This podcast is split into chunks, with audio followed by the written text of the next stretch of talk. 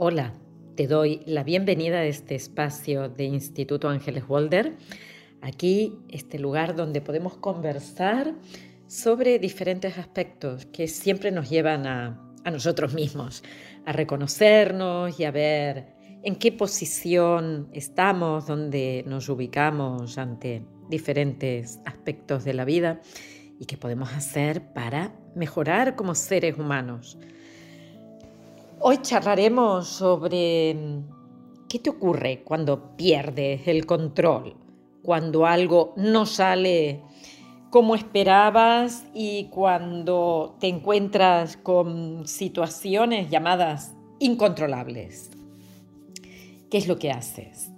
Vamos a charlar sobre las teorías que se sustentan en, bueno, cada una en un lugar distinto, uno en la la reactancia, o sea, en las reacciones que tenemos y el otro, la otra teoría, en las reacciones que no podemos tener.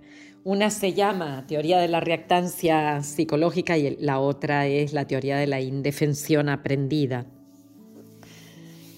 Porque cada una de estas dos explican dos lados nuestros. Cuando tenemos un problema, si creemos que tenemos la fuerza, la capacidad, y, que podemos conseguir un buen resultado, probablemente tomemos la estrategia de afrontamiento de ir hacia adelante, ¿no? de hacer, de pelearla, de lucharla, depende de la situación, la persona le pone un, un, título. Cuando vemos que con el otro no vamos a poder, la estrategia suele ser la huida. Una es el me enfrento, el, con la otra huyo y la, posibilidad que nos queda es que ni me enfrento ni huyo, sino que me paralizo, no, no sé para dónde ir. Esto está abordado muchas veces en el campo de la descodificación biológica porque es ante un problema tenemos muchas alternativas. Cuando nos quedamos sin alternativas es cuando no podemos dar respuesta a mm, nuestras necesidades. Y ahí ocurre que nos, conflictuamos más de la cuenta y puede aparecer una enfermedad dependiendo del tono emocional con el que se haya, vivido la experiencia. Eh, cuando sentimos control y ese control depende de mí, cuando yo puedo hacer cosas para que lo que me pasa en la vida mm, vaya cada vez mejor eh, y, y además de tener la capacidad y de ponerme en marcha, tener la motivación, me siento bien, tengo la emoción para hacerlo, atribuyo a mi capacidad el ponerme en marcha y conseguir un éxito en lo que sea. Puede ser el éxito en una charla, en, un trabajo, en un examen, en cualquier cosa. O sea, percibo que el resultado que va a haber, ese éxito que voy a conseguir, depende en gran medida de, de todo lo que yo haga para conseguirlo. Y en caso de que sienta de que, mira, no, no tengo la capacidad, las circunstancias dependen siempre de lo que pasa afuera eh, y no me siento eficiente, pues tampoco voy a sentir que pueda controlar lo que está ocurriendo y es probable que aparezcan emociones más negativas, ¿no? Ira, rabia, pero también sentimientos que van a estar asociados la ira va, a aparecer con respecto a mi posición en el mundo. Cuando yo ante algo que tenía que hacer y que sé que tenía que, que, hacerlo, o sea, soy consciente de que si quiero mantener este trabajo tengo que hacer una serie de cosas pero no las hago o hago todo lo contrario. Mira, no me gusta lo que me están mandando, voy a, hacerla, hacer las tareas a mi manera. Y después viene una reprimenda o me despiden porque ha habido un problema más grande. Y entonces es cuando digo, uy, qué rabia me da, debería haber hecho lo que me dijeron. Y entonces nos podemos decir a nosotros mismos, si, si hubieras hecho tal o cual cosa y nos vamos a estar recriminando un tiempo. Ese es el tipo de, de pensamientos que nos pueden aparecer. Imagínate que estoy estudiando para un examen y, hay un momento en que digo, ya estoy harta de estudiar tanto, me voy con mis amigos, me tomo unas cervecitas, mañana tampoco puedo estudiar porque tengo la cabeza eh, que me duele y entonces se despierta ir en mí el día que no apruebo y me, voy a decir si hubieras estudiado más, si eh, si hubieras dedicado más tiempo, probablemente hubieras aprobado, porque tampoco era tan difícil el examen, pero nos pasamos la factura, la cuenta. Cuando, cuando yo veo que tengo una responsabilidad, si hubiera trabajado mucho más este fin de semana, probablemente hubiera presentado un mejor trabajo. Eh, me siento culpable. Ahí aparece ese sentimiento de culpa cuando hay causas que hubieran estado bajo control, porque la falta de esfuerzo se controla con un mejor esfuerzo interno. O vergüenza, por ejemplo, cuando me siento que, que, tengo que decirle a mis padres que no he aprobado el examen o tengo que decirle a mi pareja que me han despedido porque no he cumplido con un trabajo y la vergüenza surge a diferencia de la culpa, que es yo tengo el control, podría haber estudiado, quizás bajo causas que se denominan incontrolables, que sería no tengo la capacidad de estudiar y eso me lleva a dejar de, hacerlo, porque eh, no, no depende de mí que yo ponga más voluntad o más tiempo, depende de algo que no, puedo, no, puedo encontrar en mi interior. Y eso me lleva al miedo de que como no puedo hacer nada, pues mejor que lo abandone y a una autoestima que se me cae por, por los suelos, ¿no? Entonces, cuando, cuando nos encontramos con una experiencia, con un problema, tú busca para ti, para aplicártelo, lo que quieras o bien algo que tenías que hacer, o, mm, o, un tema con el que hubieras vivido una experiencia un poco complicada, observa cómo has reaccionado, porque ahora te mostraré dos posibilidades. Estamos diciendo que ante un problema puedo enfrentarme, puedo huir, puedo paralizarme. Vale. Las teorías hablan de que puede haber una cierta reactancia psicológica, lo cual significa que yo actúo porque tengo la motivación y voy a incrementar la acción. Mm, esto, por ejemplo, se ha observado y se ha estudiado mucho cuando a una persona se le amenaza en la libertad de hacer algo. A un niño se le dice que no puede jugar si no ha mm, estudiado y hecho los deberes de toda la semana. A una persona se le dice, tú eres socia en esta empresa, no te puedes ir a otra, no puedes estar en dos lugares. Bueno, dice, ¿y por qué no? Si a mí se me antoja, mm, yo lo puedo hacer. Y entonces lo que hace la reactancia, la acción, es para intentar restaurar la libertad de acción que presupone que tenía.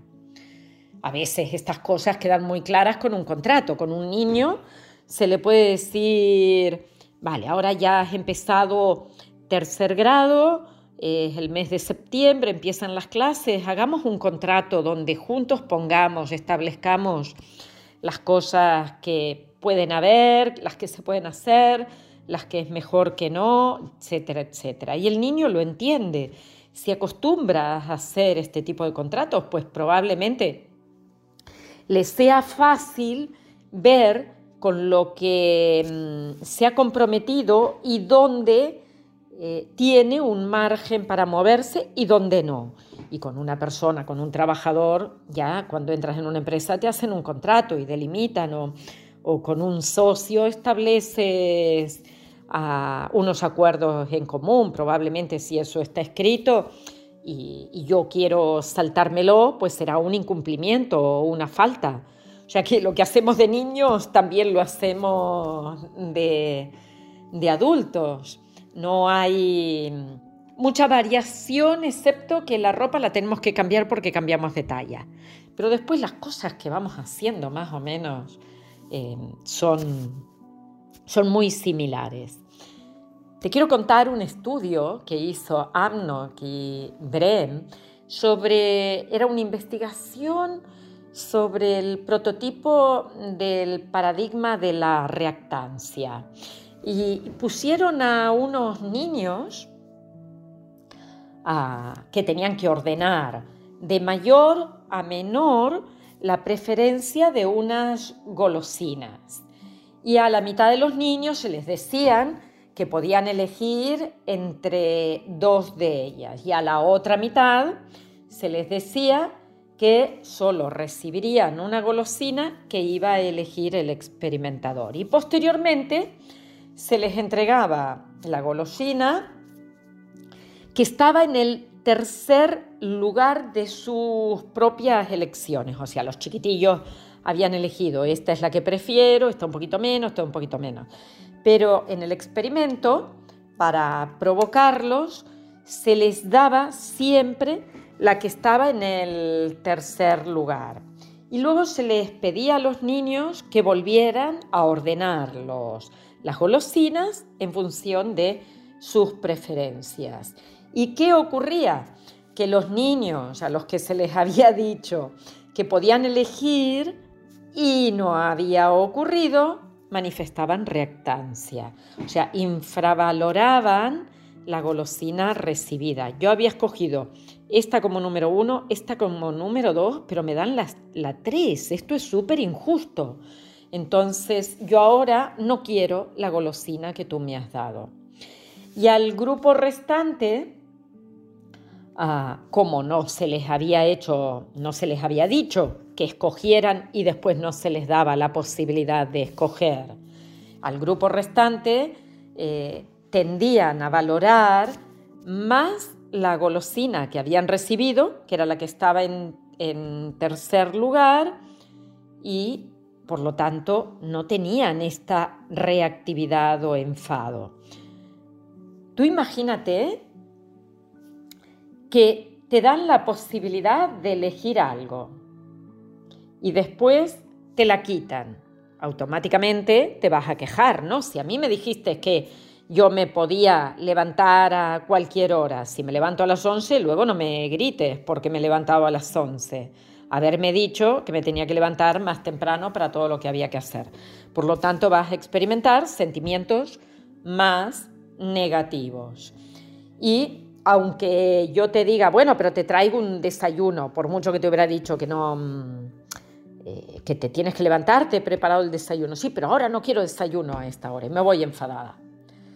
Cuando no hay libertad de elección, porque ya no existe esa posibilidad, porque mm, ya no te digo que puedes escoger el dulce que tú quieres escoger, pues no vas a tener una reacción. La reacción está cuando o bien tú crees que mereces algo o cuando te han dicho que mereces algo. Si nadie te ha dicho que puedes hacer algo, por ejemplo, tú eres, eh, trabajas en una empresa de manera autónoma y te han dicho que lo que estás haciendo en esa empresa no lo puedes hacer en otra pero en un determinado momento escoges y dices, no, yo me voy a esta otra y haré aunque me hayan dicho que no. Ahí tú sabes que estás incumpliendo. Entonces, por mucho que, mm, te digan, eh, no, es que no lo estás haciendo bien, porque has hecho un incumplimiento, vas a intentar justificarlo. ¿Por qué? Porque al menos justificando se queda tranquila tu conciencia. Tú dices, no, pero es que no me lo dijiste claramente, o sea, pondrás como excusas. No me lo aseguraste, no me dijiste que eh, absolutamente todo, yo creía que esto sí, esto no. O sea, vas a buscar cómo salirte con la tuya mediante una acción. Y a eso en psicología se le llama reactancia. Y la reactancia aparece cuando la persona tiene las expectativas de que posee una determinada libertad, me puedo levantar a la hora que me dé la gana, puedo salir a jugar cuando yo quiera, o puedo hacer en el trabajo lo que a mí me gusta, o como os ponía este último caso, pues me puedo ir y asociarme con otra persona, aunque tenga un contrato aquí que dice una cosa diferente. Pero yo creo, porque si actuamos de buena fe, ¿no? Yo creo que todo eso lo puedo, hacer. Entonces, esto es lo que se llama la expectativa de la libertad sobre una conducta.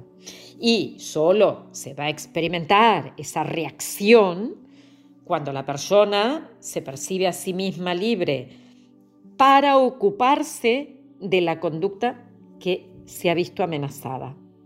O sea, si a mí me quieres cortar la libertad, espérate, que voy a hacer todo lo contrario.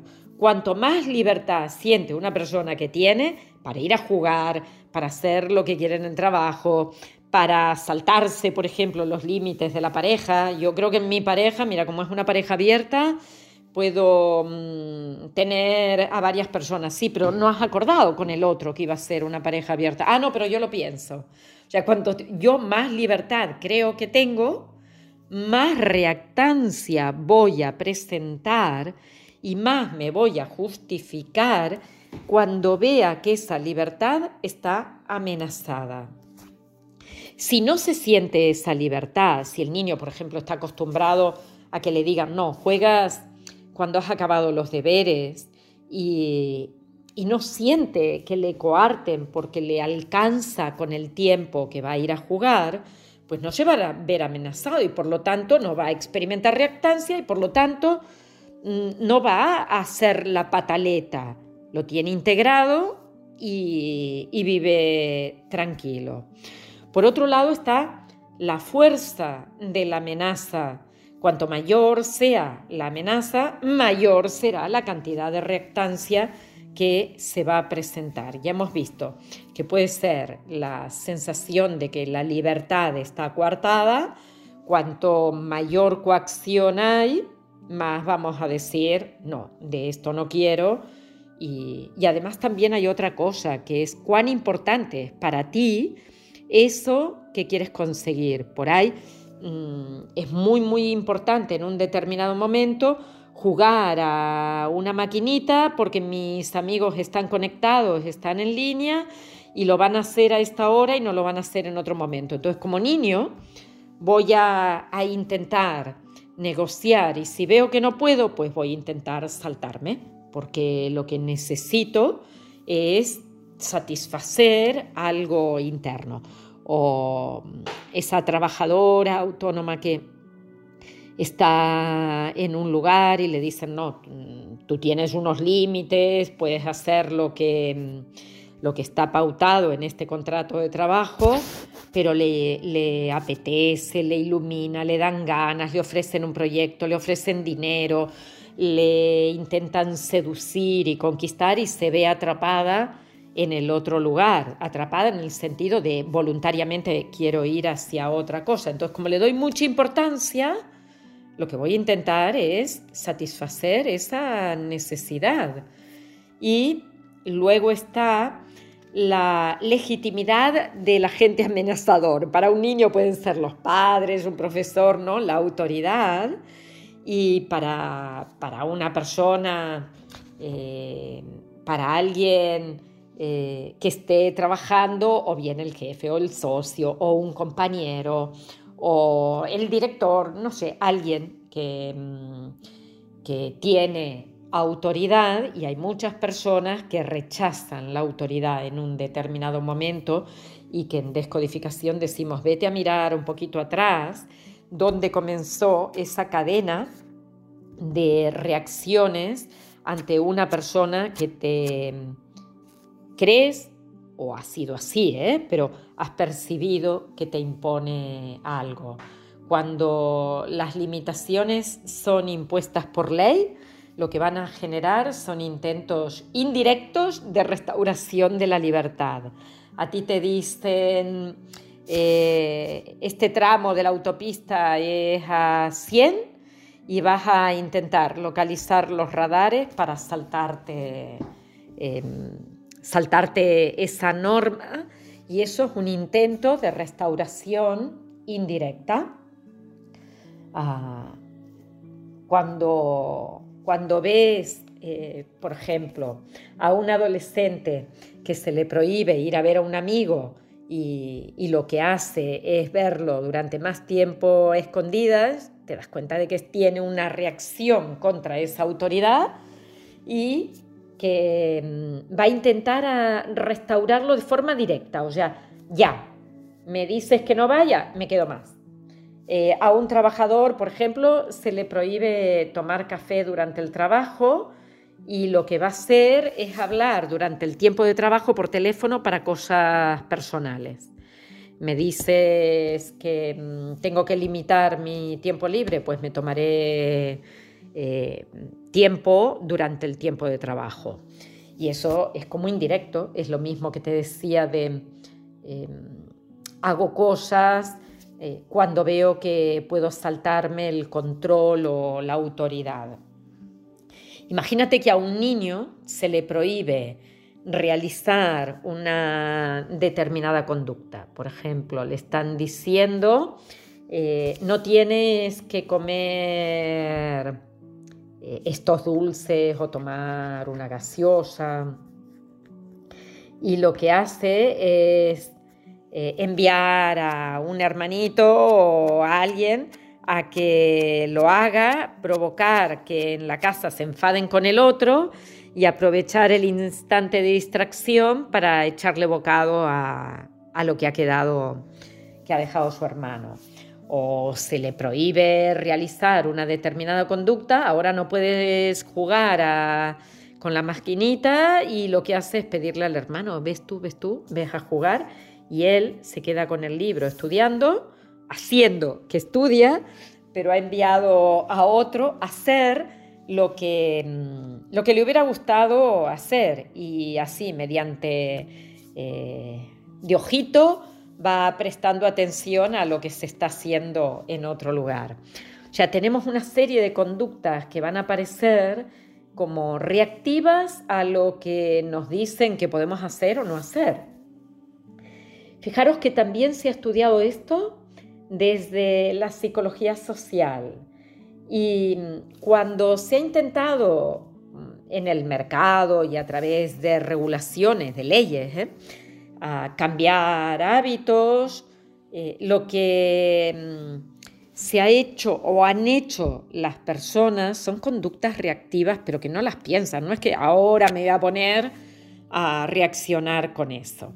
Hubo una ley sobre los años 60 y pico, 70 en Estados Unidos, que prohibía el uso de productos de limpieza con fosfatos. ¿Y qué se observó en los 73, 75, 78? Se hicieron estudios y vieron que aumentó significativamente la valoración positiva que las amas de casa hacían de ese producto, incluso cuando antes no lo habían utilizado. Las personas que cambiaron de, producto valoraban con peores calificativos la efectividad de, los productos permitidos y se reflejaba reactancia en la sobrevaloración de las alternativas que estaban prohibidas. O sea, para mí era fabuloso ese producto que ahora no puedo utilizar, que no está en el mercado y quizás que no he probado nunca. Otro estudio, por ejemplo, se hizo cuando mm, se incrementó la edad legal para consumir bebidas alcohólicas en Estados Unidos. ¿Y qué se encontró? Se hizo una investigación con 3.000 estudiantes ah, que habían incrementado el, el, consumo de alcohol cuando antes no consumían exactamente igual. O sea, incluso antes tomaban bebidas legales, em, pero en cuanto aparecieron los mensajes y sintieron una amenaza a la libertad para la edad de beber, ¿qué hicieron? bebieron más. O sea que yo creo que sería súper interesante que antes de implantar algo que puede producir lo que se denomina el efecto boomerang, se te viene eh, hacia ti y actúas en contra de ese mensaje que mm, te quiere hacer cambiar de actitud o de creencia antes de proponer algo que la persona perciba como una amenaza a la libertad, hay que intentar ver cuáles van a ser las consecuencias y ver cómo podemos flexibilizar, cómo podemos comunicarlo, porque no quiere decir que se tenga que utilizar un producto ah, con los fosfatos como se estaban utilizando. No quiere decir que se tenga que dejar a los menores beber. No, quiere decir que nos tenemos que comunicar un poquito mejor para que no ocurran este tipo de fenómenos en donde la persona ve una amenaza y tiene una reacción ante las limitaciones. Y esto lo, cuento aquí porque probablemente también veas que tienes, si tienes hijos, tienes posibilidades de modificar la forma de hablar y si tienes pareja y vas a poner límites o, o estás en el trabajo y te ponen límites, que sepas por qué reaccionas como reaccionas. Efecto boomerang, súper interesante. Y luego hay otra teoría que se denomina indefensión aprendida. Si en la reactancia ante la amenaza a la libertad aparece una conducta proactiva, o sea, me pongo en marcha y hago algo, en la indefensión aprendida, no. No. ¿Qué ocurre? Seligman, que quizás lo conocéis porque es quien desarrolló la psicología positiva, antes de hacer toda la estructuración de la psicología positiva, estudió la indefensión aprendida y vio que era todo lo contrario de la reactancia, que había una disminución de la acción. ¿Y cómo comenzó a investigarlo? Pues trabajó en laboratorio viendo cómo podía eh, condicionar el miedo en perros y que observaron que los perros que habían experimentado descargas eléctricas incontrolables, o sea, mm, yo no podía controlar el momento en el que mm, iba a recibir una descarga, transferían el sentido de incapacidad de no poder controlar la descarga a cualquier otra situación, donde ninguna descarga mm, es evitable o sea, todas van a, producirme eh, un malestar y por lo tanto acepto de manera pasiva el shock. Esto que estoy contando es lo que le ocurre a muchas personas que viven maltrato. O sea, yo eh, tengo una relación, sea con mis padres, con una pareja, con amigos, en el trabajo, da igual y empiezo a recibir maltrato. ¿Qué ocurre? Que hay personas que van desde la huida, ya dijimos, otras reacciones fueron el enfrentamiento, ¿no? el ir a, la acción o a la parálisis.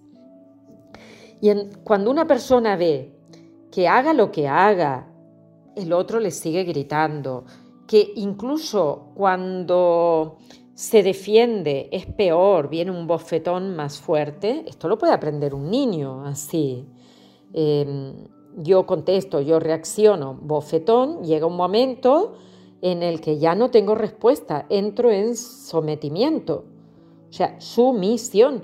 Si yo como, por ejemplo, en la mesa con mis padres Y mi padre está todo el tiempo diciéndome, siéntate bien, ponte derecho, no tires la comida, mm, saca los codos de la mesa, límpiate la boca antes de beber, mira qué asco cómo has dejado el vaso. Si yo le estoy al 100% todo el tiempo diciéndole lo mismo, el crío llega un momento en que tiene dos posibilidades. O bien grita, patalea, reacciona y se transforma en un rebelde, pero no porque lo sea su ser, sino porque la conducta es de rebeldía y entonces grita, eh, tira más, provoca más y bueno, mm, todo, todo lo que puede ocurrir eh, con más violencia, con más maltrato y eso es una cadena imparable o ve que como no hay alternativa y a mí me quieren solo cuando lo hago como los demás quieren que lo haga, pues entro en, la, la, posición de indefensión aprendida, que es estar bajo sometimiento de lo que los demás quieren que haga. esto mismo lo estudiaron, lo que hacían con perros, lo estudiaron con humanos, con seres humanos, y dividieron tres grupos. Un grupo control, el control es el grupo al que no se le o no se le da información, si al otro se la doy o que no le doy el medicamento, si con el otro lo pruebo. Es con el que lo tengo como para controlar las variables, pero hay otro grupo u otros grupos sobre los que trabajo. Entonces, el grupo control no recibe ninguna estimulación. El grupo que se le permite como escapar eh, puede controlar la variable de recibir la descarga y mm, hay un grupo que no puede escapar, que recibe la misma estimulación pero no puede hacer nada para evitarlo. O sea, no tiene una palanca, un botón, un mando para, poder detener esa descarga o en este caso era un sonido molesto y entonces lo que hacían era parar el sonido. Y después los tres grupos fueron sometidos a una situación con ruido molesto que podían evitar. El grupo control y el grupo escapable se sentaban pasivamente y aceptaban el ruido. O aceptaban el ruido.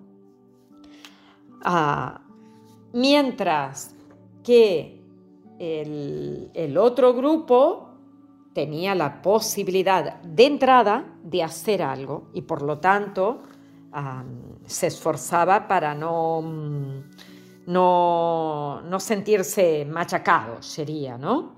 Eh, sentía el, control.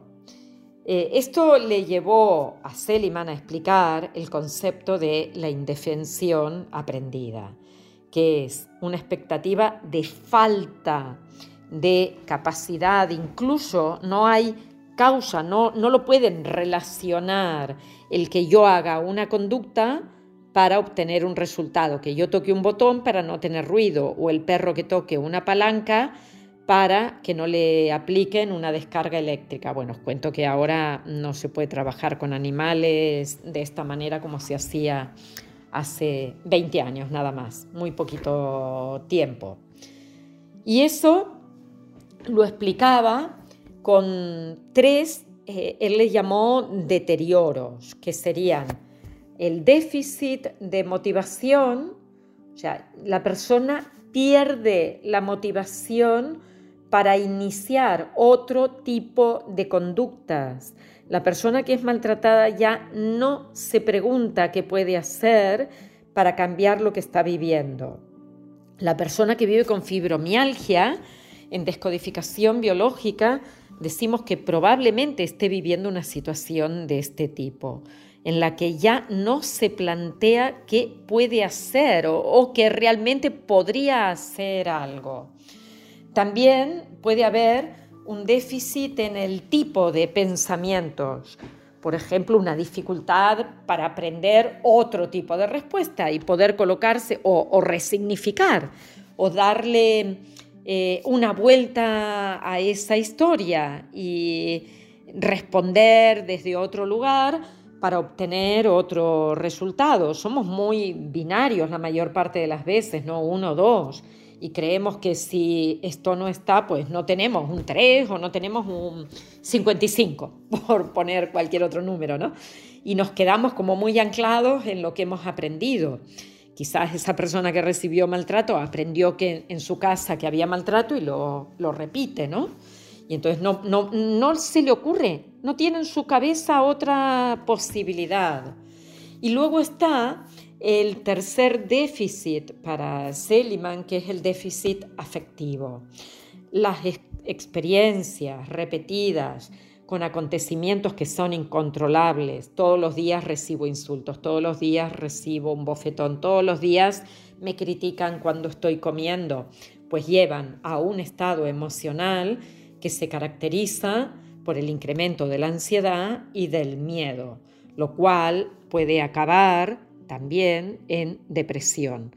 Ya sabes que la ansiedad es miedo al futuro. El, miedo puede ser a, muchas cosas, por ejemplo, a repetir la situación dolorosa y la depresión es a la pérdida o a la sensación. Por lo tanto, mm, ¿qué reacciones podrían ayudar a esa persona a, salir, a restaurar el control sobre su vida, ¿qué podría ayudar a una persona que vive maltrato, que se siente todo el tiempo criticada, que le hacen muy bien en el trabajo, que vive una experiencia de una enfermedad como puede ser la fibromialgia? Eh, por un lado, cambiar el foco de la atribución. ¿Recuerdas lo que es la atribución. Pues sí, yo creo que te acuerdas. Dónde pongo el foco. Eh, ¿Está fuera o está dentro? Si la incontrolabilidad que hay se atribuye a algo mío, no soy hábil, no me he esforzado, probablemente la indefensión continúe. Pero si lo estoy atribuyendo a factores externos, eh, va a haber una indefensión universal, podríamos decir, porque si depende de la suerte, pues qué mala suerte que he tenido estos padres o qué mala suerte que tengo esta pareja, no puedo hacer nada. Eh, a la estabilidad o inestabilidad, cuanto más estables en el tiempo, pues menos voy a poder hacer porque, mira, mi vida es así, no puedo hacer nada para cambiarlo.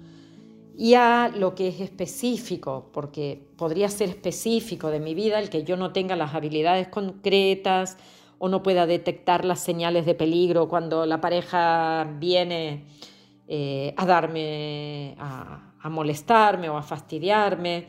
O sea, considero que es algo mío, específico, que está en mí, que no es global.